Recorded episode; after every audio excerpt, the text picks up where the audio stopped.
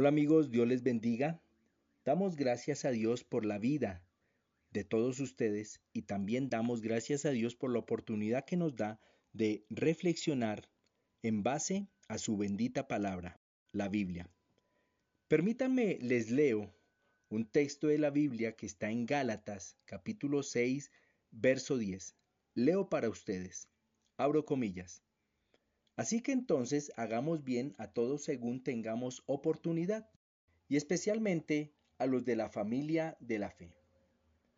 Gran parte del desajuste que hoy vivimos socialmente se debe a la pérdida del valor de la familia.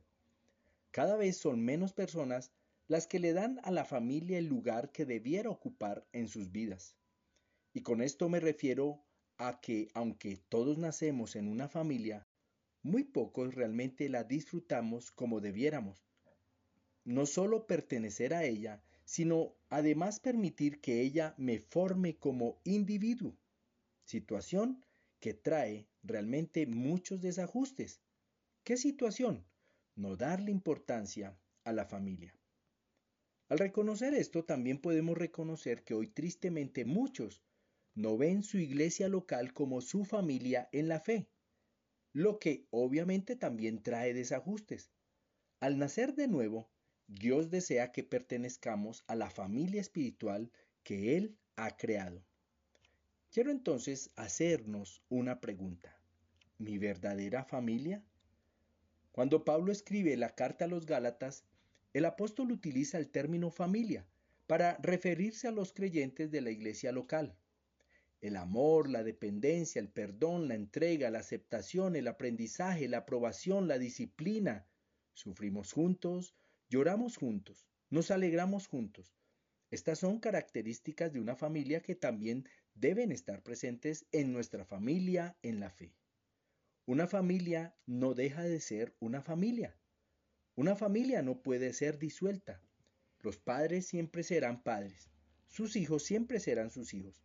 Los hermanos siempre serán hermanos. Los lazos de sangre son tan fuertes que jamás podrán ser disueltos. ¿Acaso esto no es lo mismo que sucede en una iglesia local? ¿No nos cubre acaso la misma sangre de Cristo? ¿Cómo es esto de que la iglesia local es una familia también? Miembros de un solo cuerpo.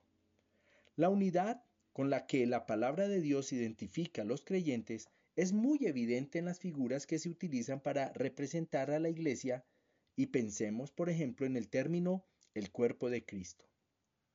Escucha lo que dice a los Corintios capítulo 12, verso 12 y 13. Abro comillas. Porque así como el cuerpo es uno y tiene muchos miembros, pero todos los miembros del cuerpo, aunque son muchos, constituyen un solo cuerpo, así también es Cristo.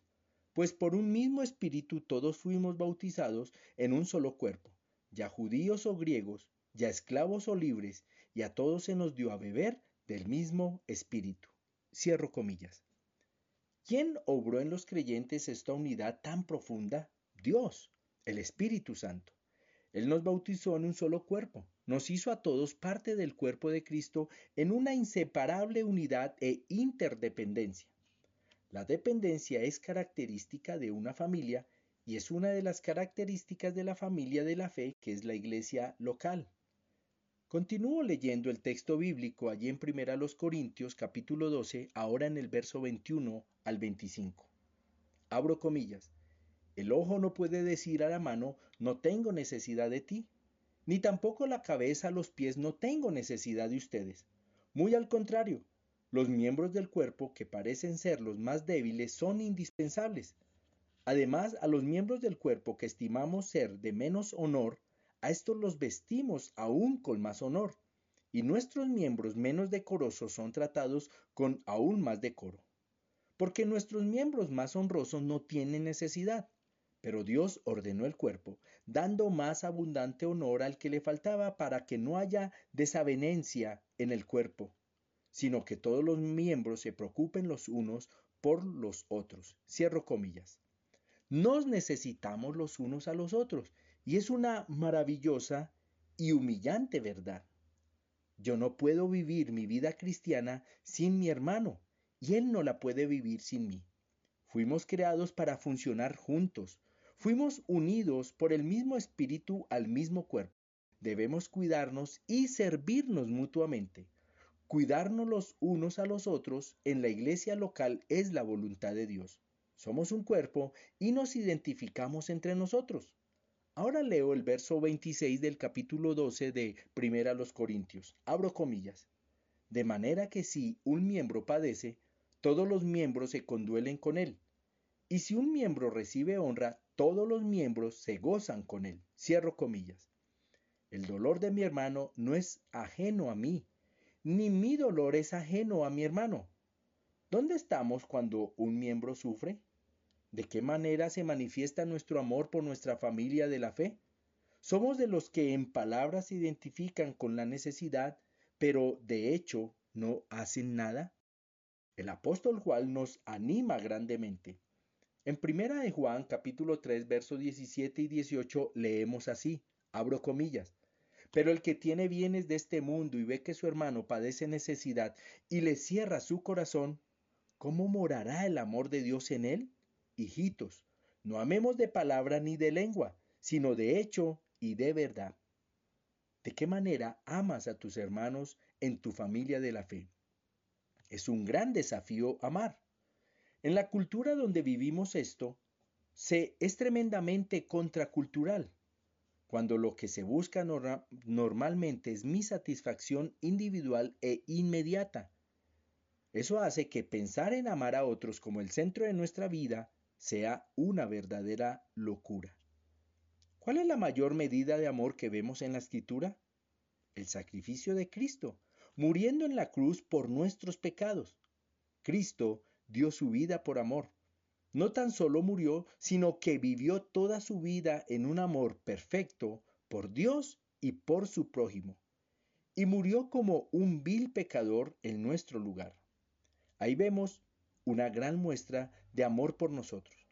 Esa es la medida de amor que Dios espera que tengamos por los hermanos de nuestra iglesia local, nuestra familia de la fe, nuestra verdadera familia. ¿Qué vemos al ver nuestra familia de la fe? Vemos madres, padres, hermanos y hermanas allí, pues hasta Cristo mismo se identificó con esta definición. En una ocasión cuando su madre y sus hermanos lo buscaban, él dijo con total seguridad y convicción, Voy a leerte Marcos capítulo 3, verso 33 al 35, abro comillas. Él, respondiendo, les dijo, ¿quiénes son mi madre y mis hermanos? Y mirando a los que estaban sentados alrededor de él, dijo, He aquí mi madre y mis hermanos, porque cualquiera que hace la voluntad de Dios, este es mi hermano, mi hermana y mi madre. Cierro comillas. ¿Quién? Cualquiera que hace la voluntad de Dios. Los que hacen la voluntad de Dios, nuestro Padre, hace que sean nuestra familia. ¿Y qué familia nos ha dado Dios? Amémosla, una familia eterna por gracia, eso me apasiona, me quebranta y me humilla. Ver cómo Dios nos ha bendecido al hacernos una familia de fe, una familia que se ama. ¿Mi verdadera familia? Claro que sí, mi verdadera familia. Qué maravillosa familia Dios proveyó en la sangre de Cristo. Te envío un abrazo y espero que este audio sea bendición para tu vida.